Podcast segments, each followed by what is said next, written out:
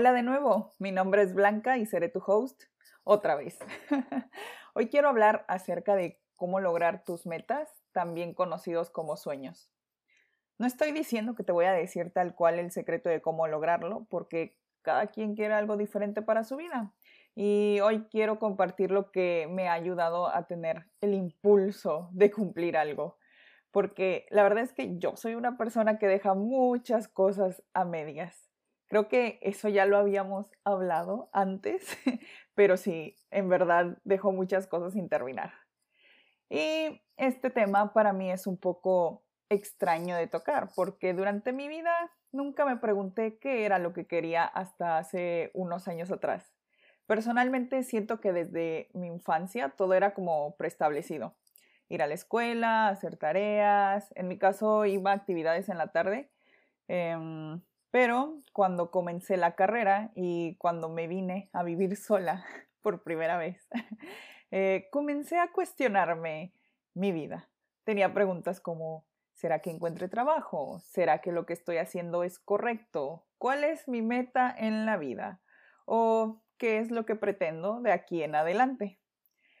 Ah, también me preguntaba de qué era lo que realmente quería hacer y pues afortunadamente soy una persona que sí estudió lo que quería, pero durante mi trayecto hubo gente que me decía que cómo iba yo a vivir de eso. Y bueno, les platico un poco. Yo soy diseñadora gráfica y también estudié animación. Entonces, siendo una carrera artística, había muchos estigmas de qué era lo que el futuro me deparaba que seguramente no iba a encontrar trabajo, que me iba a morir de hambre, que mejor eligiera otra carrera, una ingeniería u otro tipo de licenciatura. Al final gané la pelea y estudié lo que quería. Claro que definitivamente el cambiarme de estado sí me ayudó a crecer y a encontrar un buen trabajo, pero creo que también es parte de, del esfuerzo que yo puse. Y pues terminé de estudiar, entré como practicante a una empresa, trabajaba medio tiempo, eventualmente cambié a tiempo completo, pero al final no me gustó y me quería salir y pues me salí. ya luego les platicaré un poco más de esa etapa en mi vida. Y bueno, comenzaba el año, yo estaba sin trabajo, decidí aventurarme por el mundo del freelance Comencé a tener trabajos independientes hasta que llegué al trabajo que tengo actualmente. pasaron un par de años y fue donde comencé a pensar de que si quiero seguir haciendo esto el resto de mi vida o quiero intentar algo nuevo, vaya, algo diferente. Y pues por cuestiones del destino comencé a intentar cosas nuevas. Me metí a clases de japonés, iba a Zumba con una amiga este, iba con ella y también iba su abuelita. fue muy divertida esa, esa etapa en mi vida, fue muy divertida. La verdad es que me sentía muchísimo mejor. Íbamos como a las 7 de la mañana y era, o sea, era una clase de puras señoras y las más jóvenes éramos de que mi amiga yo y eventualmente se metió su prima, pero pues en algún punto lo dejé. Y sí, o sea, el japonés todavía no, Em, ahí voy poco a poco tratando de retomarlo otra vez más porque no quiero desperdiciar los años que llevo estudiándolo. Y pues bueno, ya después fue cuando regresó el K-Pop a mi vida. Ya luego les platicaré de cómo me metí en esto del K-Pop, pero no era mi primer encuentro como tal con, con eh, música coreana. Y a partir de ahí me metí a clases de coreano, estaba con mi hermana, también me metí a clases de baile que nos enseñaban coreografías de K-pop y también comencé a dibujar de nuevo cuando tenía más de ocho años que no lo hacía. Y la verdad es que había olvidado lo mucho que me gustaba hacerlo.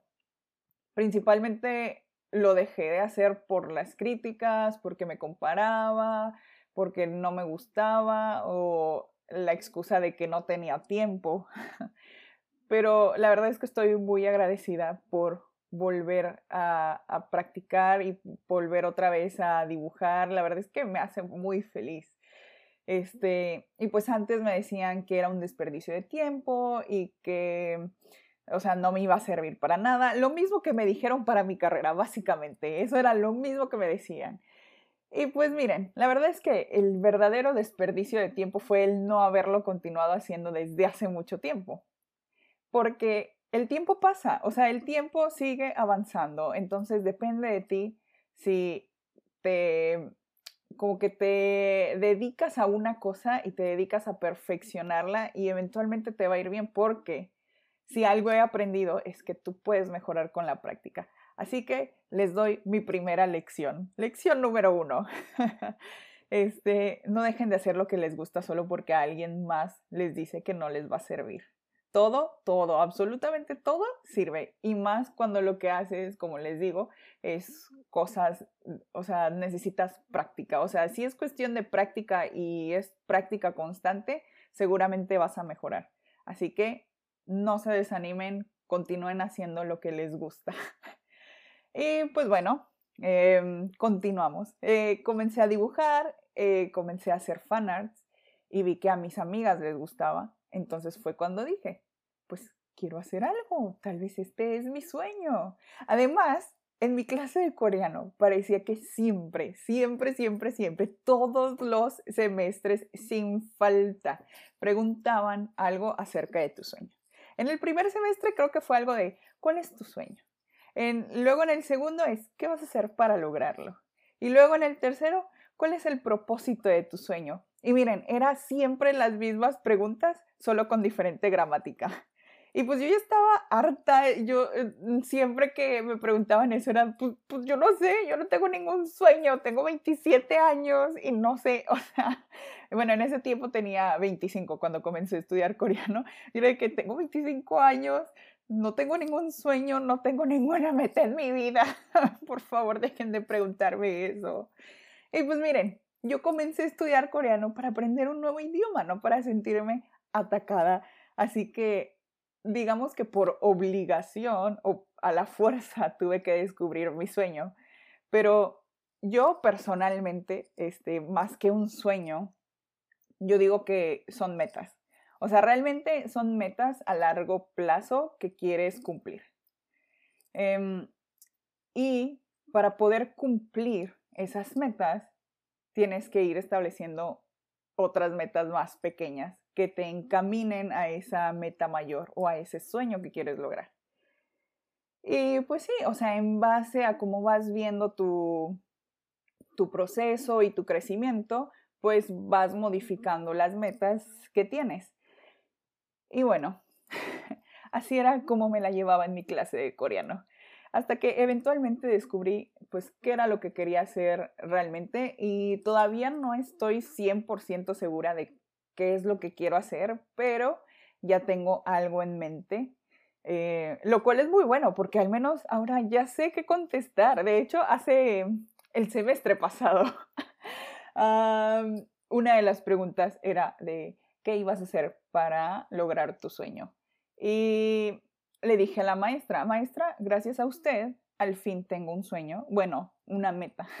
Y ya puedo contestar esa pregunta sin problemas. Así que la verdad es que le agradezco mucho a ella por motivarme, por enseñarme a, cómo lograr esto o a cómo descifrar esta parte de mi vida, porque pues eh, fue en parte la clase, fue en parte de que yo ya estaba harta, que no tenía ningún sueño y fue otra parte de indecisiones, inseguridades que me llegaban a la cabeza de, día a día de que Blanca, ¿Qué quieres para tu vida? O sea, ¿cómo te ves en un futuro?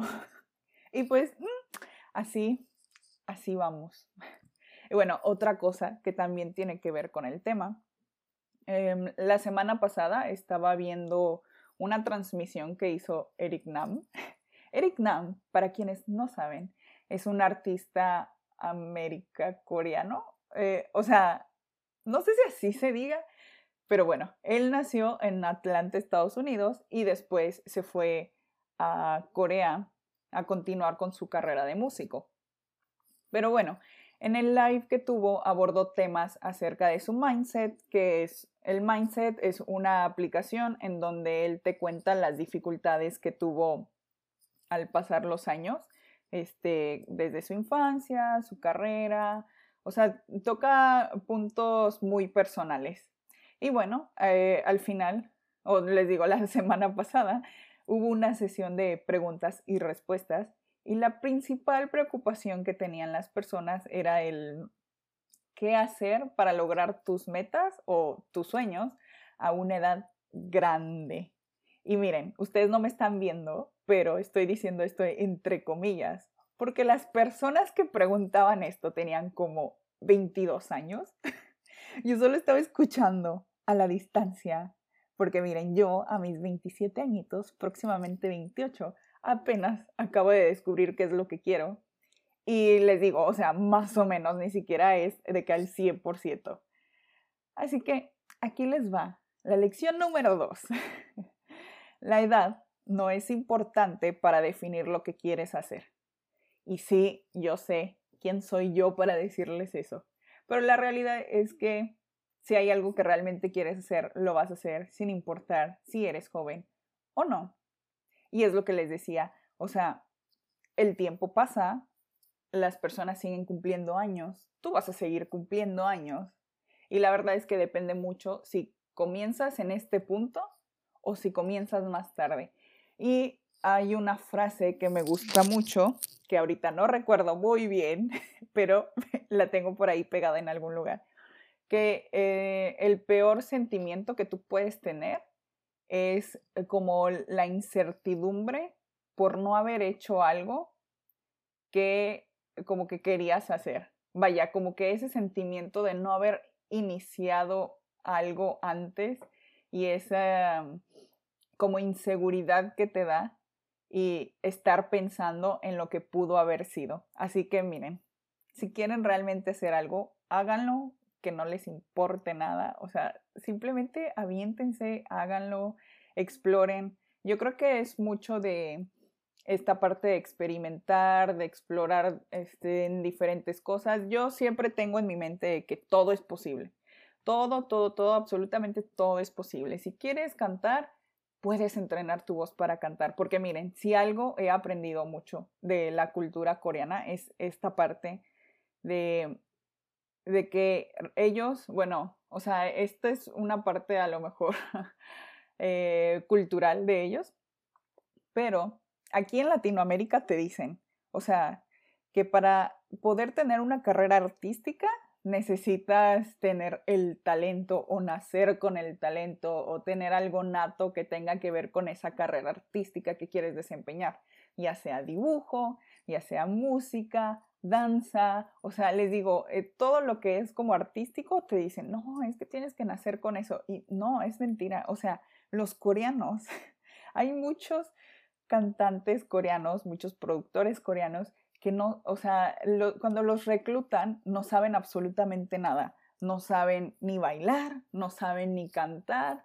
o sea, no saben ni rapear, no saben absolutamente nada. Y eso ellos mismos lo han dicho han dicho en las entrevistas de que no, es que cuando a mí me reclutaron yo estaba en mi escuela, estaba parado en una fila ahí afuera del Starbucks, o sea, así, y de que nada más me vieron, se acercaron y me dijeron, oye, hay una este, audición, ¿quieres participar?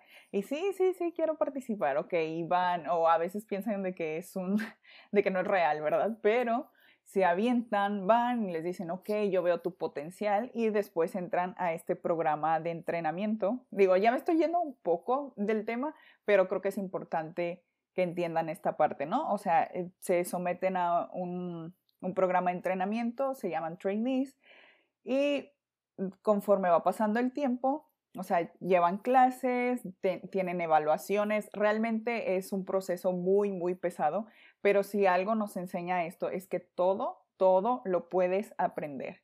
Ahí es donde aprenden a bailar, aprenden a vocalizar, aprenden a componer. O sea, realmente es un proceso que es aprendible. No necesitas nacer con eso. Así que esto va de la mano con lo que les acabo de decir. Si realmente quieren hacer algo, todo es práctica. Realmente todo, todo, todo es práctica. no se rindan. Y cuando crean que se están rindiendo, este, pues miren, lo único que queda es seguir. Porque creo que no hay peor intento que el que no se hace.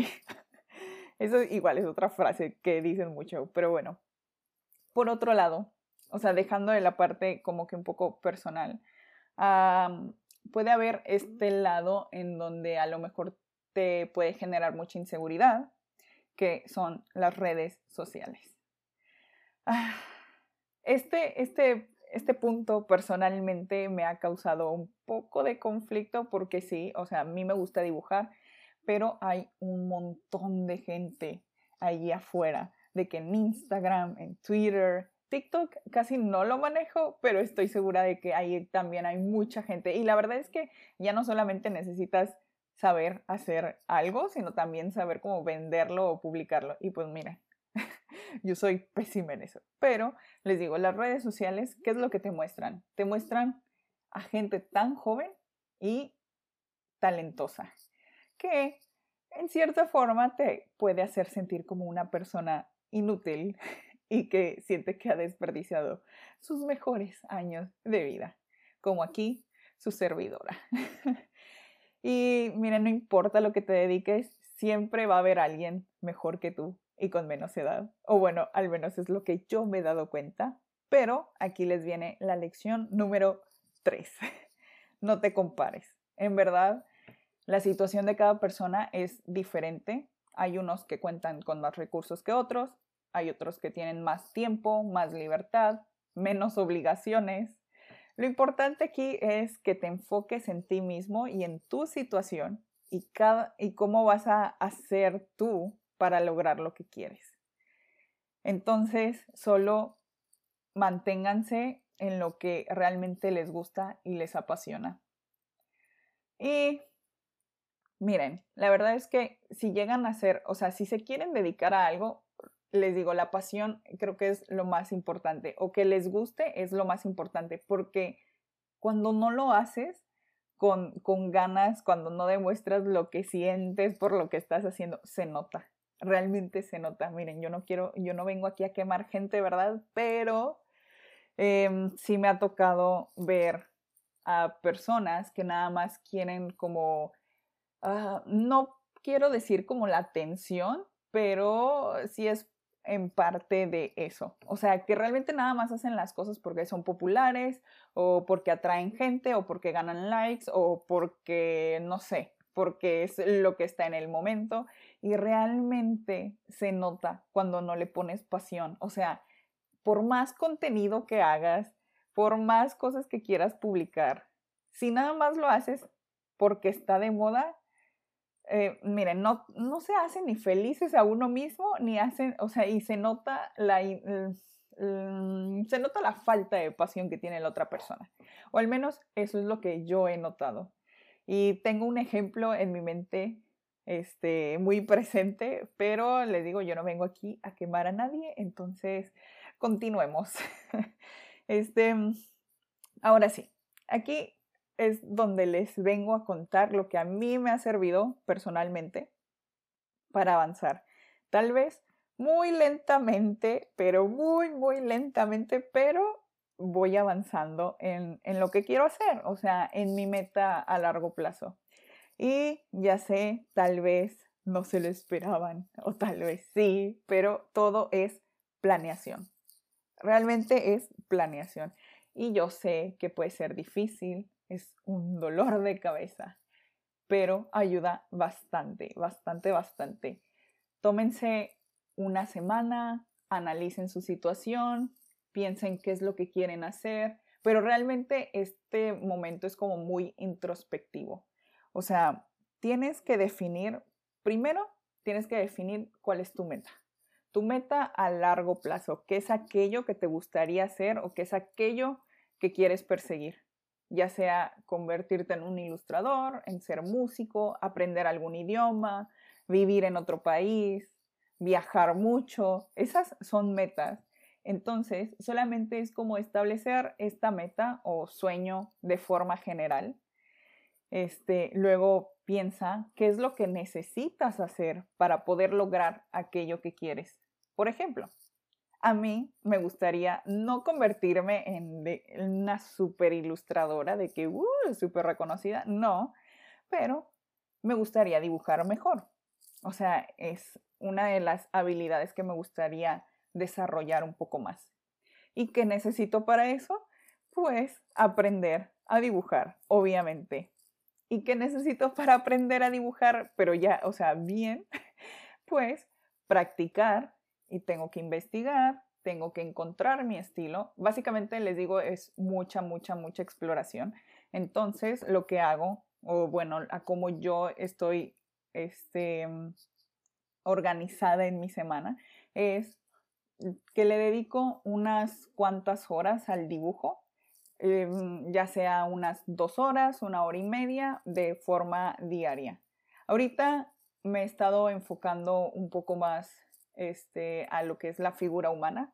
Ese, esta práctica la llevo nada más dos veces a la semana porque tengo que estudiar pues el japonés y el coreano, mis otros idiomas, pero también también esa parte la tengo como organizada. Quiero dedicarle también tiempo a eso porque no, o sea, no lo quiero desperdiciar. Les digo, no quiero desperdiciar mi educación.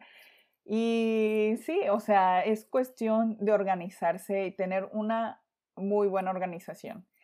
Y les digo, con que practiquen una hora, una hora y media, que le dediquen a su día antes de dormir, así nada más como en mi caso calentar la mano. Este, con eso, ese, ese pequeño espacio que le den a las cosas que quieren lograr, les van a ayudar bastante. O sea, van a ver un avance tal vez no en una semana, tal vez no en dos semanas, pero eventualmente se va a notar el cambio. Eh, puede ser en un mes o puede ser a lo mejor mes y medio, dos meses. Solo estén conscientes de que obviamente el progreso no va a ser igual, este, muy grande, pero va a haber un progreso y se van a sentir más cómodos todavía en lo que están haciendo. Así que, este, lo que les recomiendo es simplificar tareas, establecer las pequeñas metas que puedas realizar a corto plazo, pero es muy importante que sean reales. O sea, yo no puedo decir que me voy a convertir en la mejor ilustradora en un año porque, pues les digo, tengo otras responsabilidades y no tengo el tiempo suficiente para practicar. O sea, yo no dispongo de todo mi día. Entonces, lo que hago es, ok, muy bien, establezco en tres meses, ¿no? Tres meses voy a dibujar a lápiz y al finalizar esos tres meses voy a comparar mi primer dibujo con mi dibujo final. Y ahí es donde veo mi avance y qué es lo que necesito practicar más para mejorar. Les digo, es cuestión de establecerse pequeños tiempos en sus días, nada más para ir practicando poco a poco, porque estoy segura de que así como yo, hay mucha gente que tiene que trabajar, que tiene que, bueno, en mi caso, pues tengo las tareas domésticas de que hay que cocinar, hay que lavar, hay que limpiar, o sea, también eso te quita el tiempo. Este, pero pues sí, o sea, es cuestión nada más de organizarse tener paciencia y ser constante y sobre todo ser conscientes de que lo que estás haciendo es por ti y para ti y que no es para nadie más. Y les digo, aquí viene la parte de no compararse porque cada quien tiene una situación muy diferente. Y la verdad es que es algo con lo que yo personalmente he batallado considerablemente, bastante, porque yo no siento que dibuje, o sea, ahorita tengo un estilo como de chibi, ¿no? Este, le, estoy poniendo mi ejemplo porque así es como yo me siento.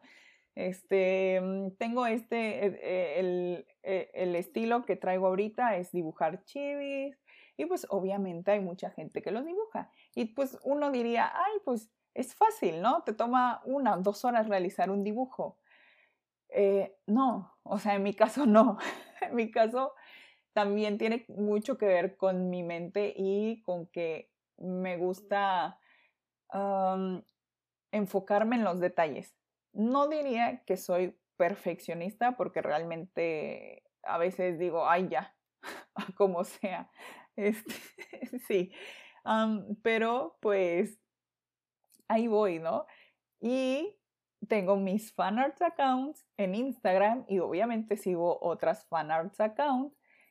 Y les digo, yo me dedico un poco más a dibujar esto de, del K-pop, a los idols. Entonces, si sacan una foto nueva, pues ahí estoy, ¿no? No siempre, ahorita realmente tiene como dos, tres meses que no subo nada, ya se me pasaron dos cumpleaños, espero poder subir un cumpleaños pronto, porque aparte dibujo de dos grupos diferentes, o sea, dibujo este, BTS y dibujo GOT7, y quiero comenzar a dibujar a Felix de Stray Kids, pero pues, mm, les digo, siempre está la excusa de que no tengo tiempo. Realmente sí tengo tiempo, pero ahorita me estoy enfocando en terminar un banner que quiero hacer. ya, estoy divagando mucho, pero, pero les pongo mi ejemplo, ¿no? Entonces sigo a, a más fanarts accounts y ellos, o sea, esas cuentas actualizan de que diario, diario, diario y suben tres, cuatro fotos al día. Y yo no puedo con eso. O sea, yo, yo no puedo, yo no dispongo del tiempo para estar dibujando y estar subiendo a cada rato. Además de que todavía me siento ah, muy insegura con mi estilo de dibujo, definitivamente. O, sea, porque tengo como mi base y todavía hago como trazos arriba de ellos. No, como que me estoy copiando a mí misma pero sí tuve mi proceso inicial en donde yo fui creando mi estilo, en donde yo fui creando los elementos que quería ponerles a mis dibujos y así, ¿no? Pero yo no puedo dibujar tantos dibujos en un día, en, en tan poco tiempo. O sea, realmente admiro a esa gente y a esas personas que logran hacer eso, porque yo no es una habilidad que, que posea, que tenga. No. pero es parte, les digo, del crecimiento. O sea, simplemente me hace falta practicar más y más y más y más.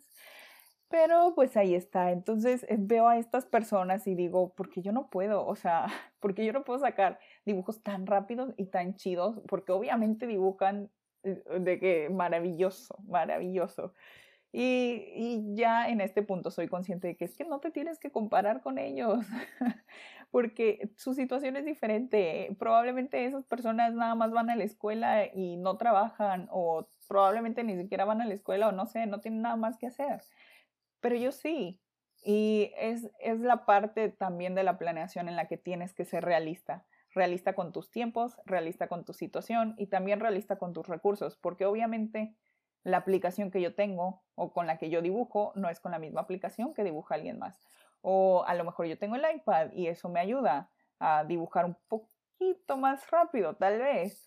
Y hay gente que nada más tiene papel, entonces ellos dibujan más, o sea, esas personas dibujan más rápido con, a mano o en papel, o a lo mejor tardan más tiempo, su técnica es diferente. Y les digo, son muchas situaciones y son muchos factores que influyen en esta parte, ¿no? Entonces es como, no te compares, no te compares, tranquilízate, que ellos hagan lo que quieran, pero también em, el no compararse te ayuda a quitarte como esa presión que a veces sentimos eh, de competitividad, de que es que esta persona sí está subiendo y esta persona está creciendo en seguidores y le dan más likes y tiene a lo mejor más éxito, lo que sea, ¿no? Pero también es, por eso les digo, es muy importante que lo que hagas, lo hagas por ti, o sea, porque a ti te gusta, porque a ti te hace feliz, porque tú sientes que es lo que te hace falta en tu vida para ser mejor persona o para estar más tranquilo o lo que sea, pero simplemente hazlo por ti y no por los números y no por alguien más. O sea, hazlo porque te hace feliz. Porque les digo, si nada más vas a hacer algo por querer fama o llamar la atención, se nota, se nota bastante. Es que eh, me gustaría compartirles el ejemplo que tengo en mente, pero no, o sea, no viene el caso. No viene el caso porque lo pueden encontrar creo que en muchas partes. O sea, hay gente que nada más vive del drama. Y la verdad es que qué flojera vivir como con ese estrés, porque es muy, muy estresante. Yo la verdad no sé cómo le hace esa gente que sube videos y que nada más le está tirando popo a alguien más. O sea, no entiendo realmente ese punto. Y que la gente nada más está ahí por el chisme. O sea, es, gente, por favor, dejen de hacer gente que no vale la pena famosa.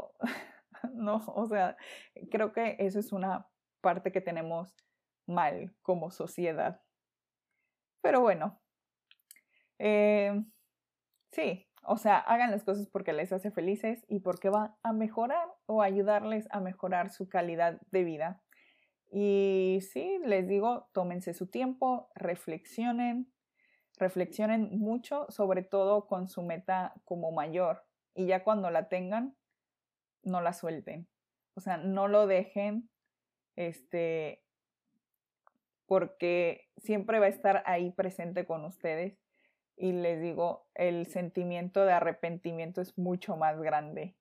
Solo les digo, tómenme de ejemplo, aquí sigo intentando una vez más, tratando de grabar este pequeño espacio y podcast y regresé al dibujo, les digo, hace como ocho años que no dibujaba y la verdad es que ahorita que lo pienso, o sea, hubo un comentario de uno de mis maestros de la carrera que sí fue como que...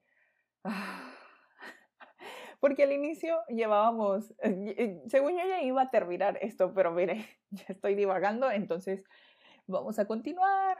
Y bueno, eh, en mis primeros años de carrera llevaba una materia que era como introducción al dibujo, algo así, no sé. Dibujábamos a lápiz y estaba chido, o sea, me gustaba bastante, íbamos dibujando bien, pero ya después avanzamos con, con la carrera, bla, bla, bla y creo que era dibujo digital. Y nos encargaron como hacer un póster de un personaje, o sea, teníamos que crear un personaje en Ilustrador y pues ya dibujarlo, ¿no? Y hacerlo, imprimirlo como que en gran escala y con buena calidad y lo que sea. Pero el maestro que tenía en, en ese tiempo me bajó puntos en mi dibujo porque le puse las, o sea, yo hice una ilustración como de una heroína que tenía un pincel y esa era como que su arma, ¿no? Y mi heroína tenía las cejas por arriba del cabello y el, el maestro o profesor o lo que sea me bajó puntos por haberle dibujado las cejas arriba del cabello. Y es como, a ver, es una ilustración, es una caricatura digo, no le dije nada porque dije, ay, pues ya que nunca me ha gustado la confrontación. no sé, siento que hay, hay cosas por las que vale la pena pelear y hay otras cosas por las que ah, solo no gastes tu energía ni tiempo porque no vale la pena. Y bueno, en mi mente fue de que, ay, o sea, todos los animes son así. Porque esa era mi referencia. A mí me encantan los animes y ya más adelante también hablaremos de eso. Ahorita, pues, eh, de hecho, estoy, acabo de empezar uno, pero tengo otros que no he terminado de ver. Pero en general me gustan mucho las caricaturas y mucho los animes. Caricaturas, estoy hablando de caricaturas americanas. Em, y mm, ahora que lo pienso, hay caricaturas mexicanas. Bueno, caricaturas estadounidenses, porque también hay que dejar en claro, todos los que viven en América somos americanos. Y también, igual y hablemos de eso después. Yo estoy divagando demasiado, la verdad es que perdón, perdón, yo estoy divagando demasiado. Pero eh, retomando, volviendo a lo del el dibujo, pues mi referencia era el, el anime. Entonces el anime, la mayoría de los animes tienen las cejas por encima del cabello. O sea, nada más para indicar que ahí existe una ceja. No porque en la vida real se ve así. Pero el cabello a veces es muy fino y sí se logra ver la ceja por detrás. Y pues mi trazo era como sólido, realmente no era como de rayitas. O sea, no iba a dibujarle a una caricatura en la ceja pelito por pelito, no. Pero bueno, lo que sea. Este, me bajo puntos y miren, ahorita mi estilo de dibujo es dibujar mis chivis y a mis chivis les pongo las cejas arriba del cabello. Suck it. sí, o sea, mm, em, ese fue uno de los comentarios que, o sea, realmente fueron creo que fue mucha inseguridad por parte mía que no continué dibujando en ese momento y luego la generación que iba atrás de la mía, bueno, en mi generación había un chavo que dibujaba padrísimo, creo que él ya había llevado como animación o algo así.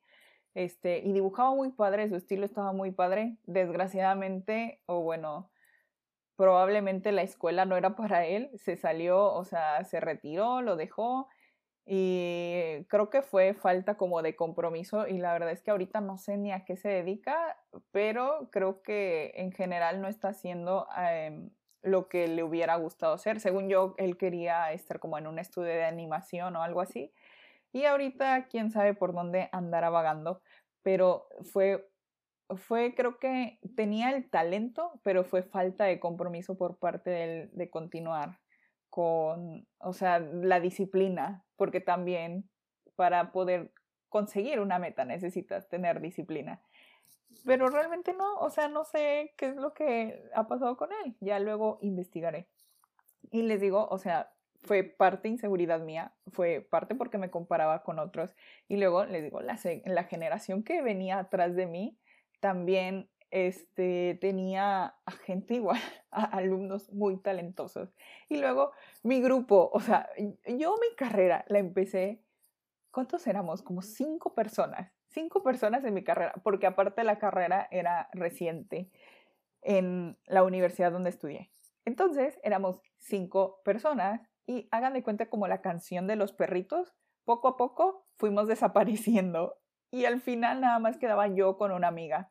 Éramos las únicas dos en nuestra carrera. Y les digo, las generaciones que venían más abajo, pues venían eh, más, un poco más preparadas o a lo mejor más enfocadas a lo que realmente querían.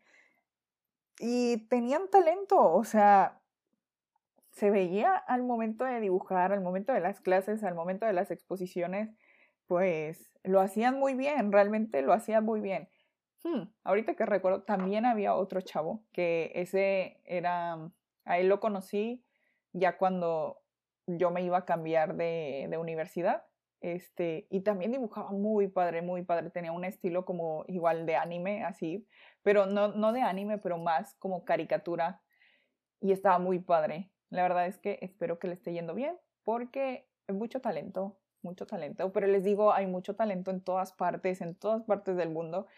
Y pues es cosa como de encontrar lo que a ti te apasiona, lo que tú quieres para ti y no rendirte y no compararte, porque, bueno, en base a mi experiencia, eso de compararte nada más hace que te desanimes, que no quieras continuar con lo que estás haciendo y pues eh, al final te rindes y eventualmente dices, ¿por qué lo dejé de hacer?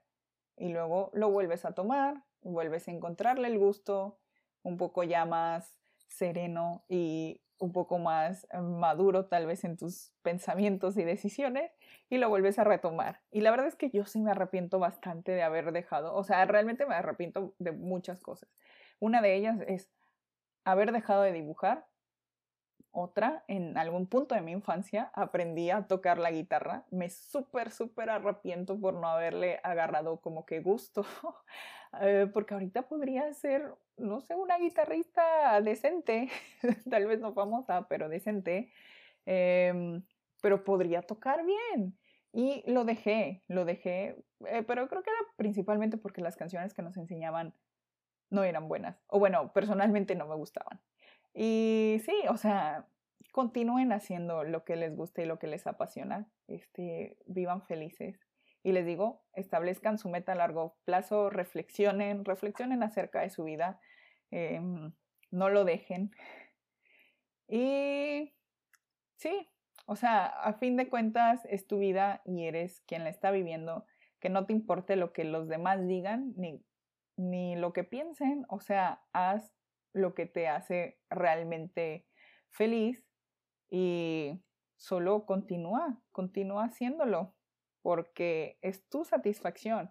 Y yo tardé una semana, no, tardé como dos semanas en realizar mi planeación. Entonces, tampoco se apresuren. Les digo, mucha reflexión, mucho experimento en qué es lo que quieren hacer. O sea, tómense su tiempo para establecer bien qué es lo que quieren hacer, cómo lo van a lograr y para planear bien paso a paso qué es lo que necesitan para hacerlo. Pero tómense su tiempo, no se apresuren. El primer paso es el difícil y es animarte a comenzar. Y ya una vez que lo que tienes esas ganas de comenzar es la motivación para continuar. Y la motivación para continuar, ahí es donde entra la planeación. La planeación les va a ayudar a tener esa motivación de continuar.